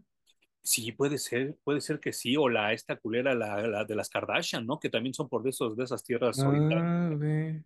Bueno, pero esas están ultra o mega operadas, ¿no? Sí, sí, sí, sí. Pero recién acababan de, de salir a la, a la farándula cuando todavía no se operaban, sí. No, pero sí, Sí. este, sí, no, la neta, sí, son como chavas como muy interesantes. Y la industria de Bollywood, híjole, yo como la admiro porque con tan poco hacen el chingo, ¿eh? Que yo no sé México cómo no le aprende. Ya En los Oscars, en donde ganó Everything Every- Everywhere All at Once, también estaba nominada una que se llamaba RRR. Y que no le he podido ver, ¿eh? No le he podido... No mames, No, pero es un agasajo, de- son los Avengers, güey, en India, o sea, ¿Cómo crees? es un agasajo de película y estoy seguro que han de haber gastado el 5% del presupuesto que se gastaron en Avengers, güey. Ah, y hay otra también de unos novios que ahorita se me fue el nombre, que tiene, creo, era así como de Surreal Life o algo así, ahorita la busco en el corte, pero sí, este, es gente que con tres pesos te hace una película no solo buena, sino entretenida, porque últimamente, últimamente se les olvida eso a la gente, ¿no? Yo la verdad no fui a ver Napoleón, la verdad no fui a ver Oppenheimer, porque a lo mejor son buenas películas, pero no entretienen, güey, son películas aburridísimas, lentas, ay, no, no, no, qué horror, como un pinche informe presidencial, y ya se le olvidó a la gente que tenemos que ser entretenidos, ¿no? Sí, bueno, Oppenheimer a mí sí me gustó. Sí, claro, sí, Eh, me acuerdo que dijiste. Ya Napoleón ya no, ni, ni siquiera, el, el tema no me atrae, vaya, ¿no? Y creo que lo peor de todo es que no canta ella, se llamaba Marta. si entendieron, Menos vamos a ir. si entendieron ese chiste, es que ya están muy viejos ustedes. Eh, pues me pasó algo bien cagado, porque este 15 de diciembre se cumplieron 45 años del estreno de Superman, la película, que pues obviamente es la película que cambió la manera de ver a los superhéroes y al cine de superhéroes en todo, todo el planeta. Soy fan, no me enloquece, no creo que sea la mejor de la saga, pero pues obviamente es un parteaguas y me pasó algo muy cagado porque ese mismo día me la encontré en VHS Factory Sealed y aquí No, tengo y pues la voy a guardar hasta que yo creo que sí la voy a guardar algún tiempo, no sé si venderla, no sé si quedármela, pero me gustó mucho que se me apareciera el mero día del estreno. Y no te entusiasma mucho el cómic, ¿verdad? De Superman 78. no me prende nada, güey. Es Sí, que pues, no, no, no sé qué más historia le pueda sacar a esas películas de Superman, que obviamente es, con el que yo crecí, pero que sí son películas muy básicas, ¿no? Sí, sí, sí, sí, sí, sí. Fíjate que yo, yo ahí lo tengo, todavía no lo he leído, pero igual me lo aviento en estos días. Y el que dicen que se va a poner interesante va a ser el de Batman 89, porque van a poner a Harley Quinn. Y Harley Quinn va a salir dibujada como Madonna. Órale, güey, qué loco. Sí, a mí se me hace como interesante, ¿no? Porque pues sí, Madonna era el ícono en ese entonces. pero no existía Harley Quinn. No existía Harley Quinn, por eso va a ser. Bueno, pero también hay Harley Quinn en el Batman 66, ¿eh? Mm, Y hay también Killer Croc en Batman 66. ya reescribiendo la historia y todo el Sí, pedo. no manches, sí, eso va a estar acá súper loco. Pero, pues porque en algún momento se van a tener que encontrar con esto del multiverso, los, los Claro. universos espejo y todo eso. Pero bueno, ese era mi, era, ese era, nada más se los quería yo de, de pinche presumir porque pues me pareció muy chistoso que el mero día del estreno de los 45 años se me apareciera este VHS que pues ahí lo voy a guardar con mis otras cosas de Superman que tengo yo en mi colección. Eh, y pues eh, siguiendo eh, este tema de Superman, pues yo quería platicar con Jumen estas otras noticias que solo nos importan a él y a mí. Falta un número para que termine esta miniserie diagonal maxiserie llamada Superman Lost. ¿La has leído?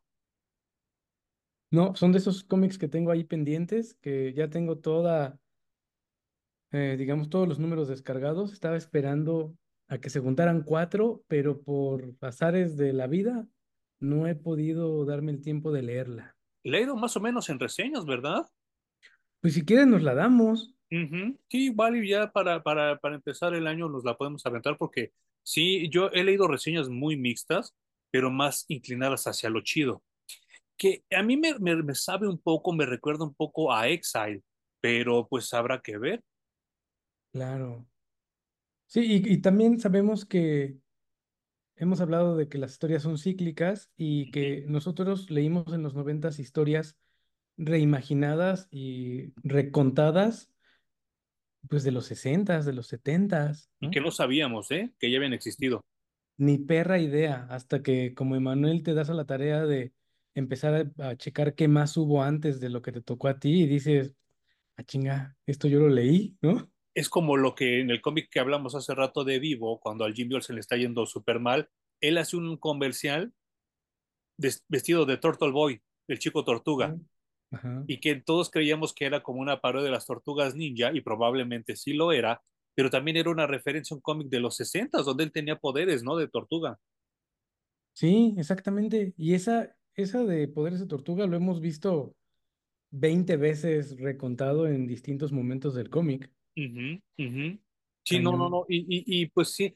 Eh, o- otra, otra noticia que quería comentar es que, pues tristemente, y digo tristemente porque yo sí sigo apreciando todo lo que hizo Disney, ¿no? En, en 100 años. Creo que sí es una empresa que a mí me trajo muy buenas memorias, me ha traído buenos recuerdos, me ha traído memorias, pero tristemente sí, eh, estos últimos años ha tomado decisiones muy, muy, muy erróneas y chequé el video que dijiste de lo de Bob Iger y este Elon Musk. Ajá. Y entonces, eso me llevó a que el algoritmo de YouTube me empezara a sugerir podcasts, videos, cosas donde pues todos están súper hartos de Disney. Y a mí me da tristeza, lejos de darme coraje, me da tristeza porque se viene un año muy triste, muy fuerte y probablemente de los peores años económicamente de Disney. ¿Tú qué opinas de esto? Yo creo que Disney mordió más de lo que podía masticar, güey.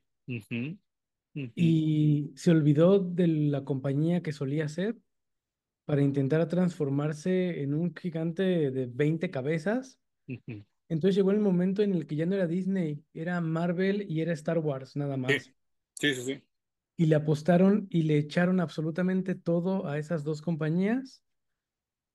Y creo que siempre debieron de haber mantenido ese núcleo de somos Disney antes que cualquier otra cosa. Pero le empezaron a cagar Y cuando se quisieron transformar todo Pixar, ¿no? sí, totalmente. Ah, porque además Pixar es una compañía también comprada, No nació en Disney. No. Y creo que si Disney hubiera tenido la visión de dejar que Pixar operara por sí sola, que Marvel Studios operara por sí solo, Ujú, y lo mismo con Star Wars, y mantener realmente ese core que, pues básicamente el mundo estaba enamorado con ese core. Sí, no manches. Había un romance multigeneracional de al menos 100 años de gente que nació, creció, se hizo adulto y luego de adulto llevó a sus hijos a ver películas de Disney Ujú, y que ya se perdió, Sí. ya no existe. Y es que mi noticia que te tengo, que solo te importa a ti y a mí, tiene que ver con Adam Driver, el que interpretó a Kylo Ren. Lo, lo entrevistaron en la semana y le preguntaron, oye, ¿y te gustó cómo acabó Star Wars? ¿Cómo acabó tu personaje? Y él reveló, pues es que no había de otra, dice, desde el principio no sabían qué iban a hacer con mi personaje. A mí me plantearon una cosa en la primera película, en la siguiente me la cambiaron y en la qué tercera pues ya no tenía nada que ver. Esto habla de dos cosas bajo mi lectura, porque obviamente pues yo ni soy periodista, ni soy conspiranoico, ni nada de este pedo, ¿no? Ajá, Pero sí trato de leer entre líneas este tipo de situaciones que a mí me conciernen como entretenimiento, ¿no?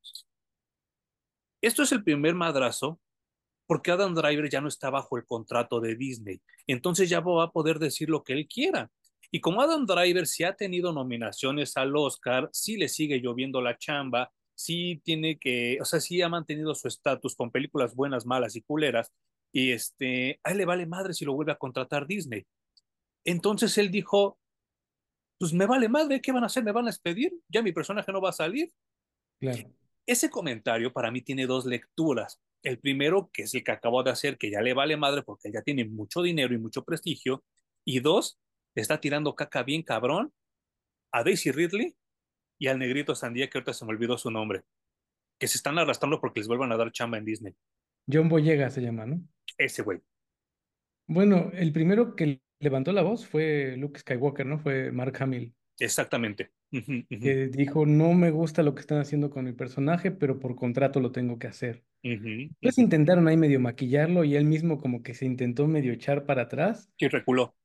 Pero no, o sea, el comentario ya estaba hecho. Y honestamente son películas completamente indefendibles. Si tú eres un fan de Star Wars que dice, me gustaron mucho estas películas, híjole amigo, tu apreciación está muy chueca, ¿no? Y eres mentiroso, ¿no? Seguramente, o sea, o te cegó el amor o qué sé yo, güey, ¿no? Pero si los mismos involucrados en las películas no les gusta lo que estaban haciendo, confirman que no sabían hacia dónde estaban tirando y que las tres películas están hechas al, pues hayas lo que puedas, carnal, ¿no?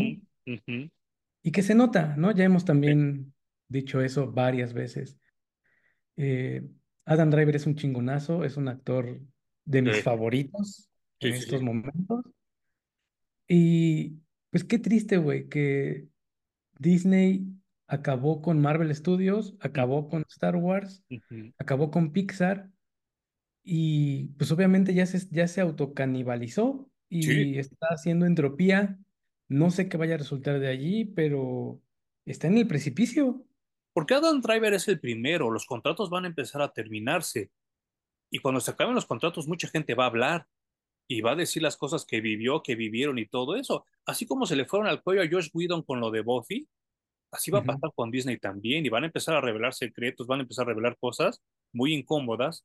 Eh, y, y con incómodas me refiero a que hace poco eh, también salió un empleado y, y no le creo tanto, ¿eh? porque él dice que él es empleado que fue recientemente despedido y que sí les llegó la orden de que en un memo, que entre más minorías, entre más homosexuales, entre más preferencias sexuales, entre más gente extraña hubiera en las películas, eran los proyectos que, que aprobaban más rápido.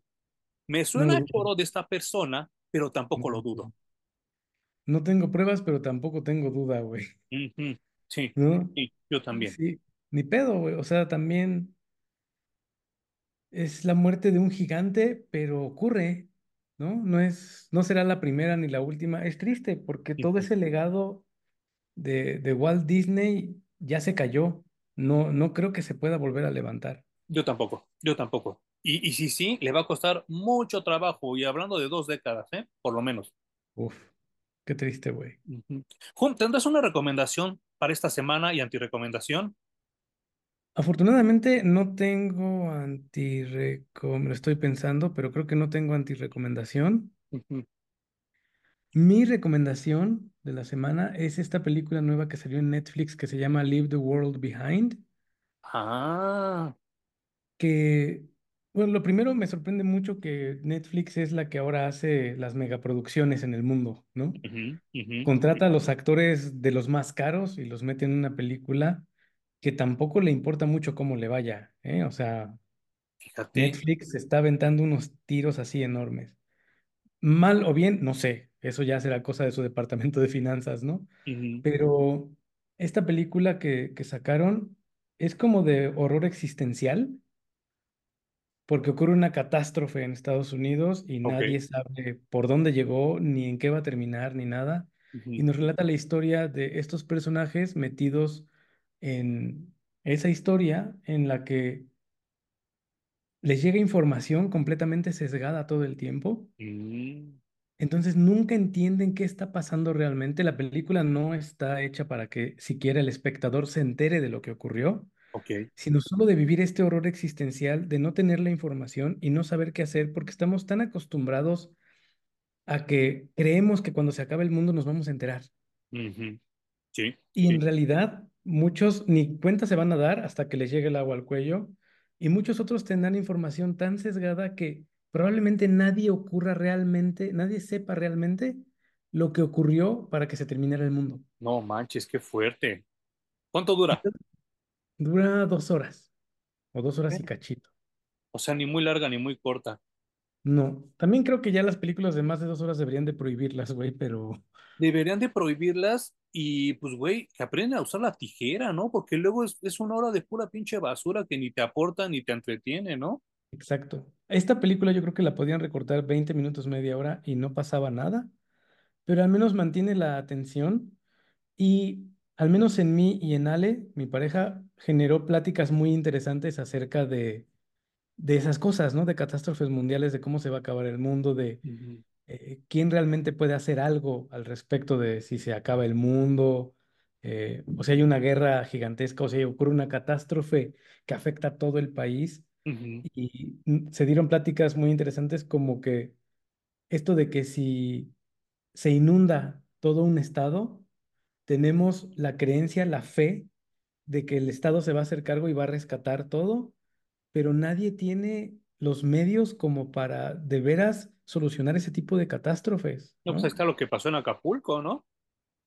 Güey, y es el Estado rebasado, ¿no? Entonces, Mm, vivimos en una sociedad de ultra comodidad creyendo, así como creemos en Dios, con mucha fe, de que el Estado se ocupa de las cosas más importantes, ¿no? De que tengamos agua, de que tengamos luz, de que haya gas, de que cuando se inunda alguien llega y seca las calles, etcétera, etcétera. Sí. Pero realmente es una fe. No tenemos por cierto o por seguro que esas cosas ocurrirían si nos cae una catástrofe cabrona, ¿no? Qué fuerte, qué fuerte, pero qué real, ¿no? Ujú. Entonces, Y por eso, esa es mi recomendación esta semana. Creo que si la ven acompañados, puede, puede traer pláticas muy interesantes. pues sí, claro, y aparte, eh, pues reales, ¿no? Porque las estamos viviendo, no sé en qué parte del mundo o de México nos estén escuchando, pero llevamos como dos semanas con temblores acá, micro temblores en la Ciudad de. México, y entonces mucha gente se anda acá como muy asustada, porque sí, este, pues está como muy extraño, ¿no? Eh, ha habido lluvias moderadas en la Ciudad de México, lluvias de agua fría. Entonces yo les digo a todos que a lo mejor a mí ya no me toca, pero en 50, 60 años esa lluvia se puede convertir en nieve. ¿Te imaginas la Ciudad de México nevada, Jun? ¿Qué desmadre va a ocurrir? Pues mi mamá vivió, mi mamá y mi papá, ¿no? Vivieron Nevada en México y dicen que estuvo divertido, güey. Pero obviamente ellos lo vivieron de niños, ¿no? Entonces, la, la óptica es completamente distinta. Y sabes qué? Lo más cabrón es que, güey, si aquí las lluvias no las pueden drenar, ahora imagínate la nieve. No, no te la acabas, güey. O sea, en México hay cultura de temblores. Sí. Llevamos muchos años con esa cultura. Y aún así, cuando nos cayó la voladora en 2017, Ujú. y que estuvo leve, güey, no Estuvo fue leve. un temblor de dimensiones como en Chile o como en Japón, por ejemplo, ujú, también el estado con ese pequeño temblor estaba rebasado, güey. O sea, en realidad, ¿saben qué? O- olvídense de esa fe que tienen en que en las catástrofes llega el ejército con víveres y a levantar tu vivienda y háganse la idea de que chingó a su madre y que si no nos organizamos en comunidad con el vecino, estamos Sí. jodidos. Sí, eso solo pasa en las películas y en las películas bien hechas, porque en las demás no se aparece nada. Eh, yo, yo, yo sigo eh, recomendando que en la plataforma de HBO Max, que no sabemos qué va a pasar en enero porque en México ya se va a convertir en Max. Y entonces ya empezaron a quitar títulos. Según todo el mundo defendía, no, Watchmen es la mejor serie, que su pinche madre ya HBO Max la quitó, la borró y no la va a volver a, a exhibir en ningún lado. Así que si ustedes ya la vieron, qué chingón. Si no la vieron, ya se la pelaron como yo, porque yo ya no la vi. Entonces la voy a tener que buscar en piratita, ¿no? Pero según que muy vergas, que muy buena, ya HBO Max se deslindó de ella y no sabemos qué va a pasar en enero, porque ese cambio de HBO Max a Max llega en enero aquí en México. Así que no sabemos qué se van a, a, a deshacer. Por eso yo me estoy aventando todo lo que puedo de Superman, porque sí hay cosas que no he visto y que me quiero seguir reventando antes de que llegue este cambio por si lo quitan. Por eso sigo viendo Superman and the Legion of Superheroes, que se la sigo recomendando esta semana. Y mi anti-recomendación va precisamente para Disney Plus. Eh, me metí a la plataforma para checar qué, qué iba a suceder con estas fechas navideñas. Ajá. No han subido casi películas de Navidad. No, No, tienen episodios, no tienen un apartado que diga cine navideño. Y eso me habla de ya mucha huevonada, ¿no? De que sí, ya. eh, de entrada, Disney Plus se convirtió en este servicio de streaming que le, le está costando mucho dinero a la compañía y no está generando No. nada, güey. Ujú. Entonces, eh, desperdician esas oportunidades. Yo, el año pasado buscamos una, siempre esta época navideña y en Halloween pasa, ¿no? Que buscas películas o series que ver con respecto al tema. Claro. Y nos pasó que en Amazon Prime habíamos visto una semana antes esta película de El Expreso Polar, Ah, claro.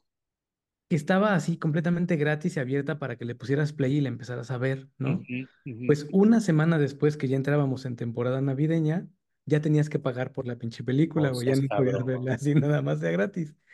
Pero son estas oportunidades que la gente eh, echa el dinero porque quiere ver esa película porque es pinche es Navidad. Entonces, si le cobras Ujú. 45 pesos por rentarla, te los va a pagar, güey. Sí, claro.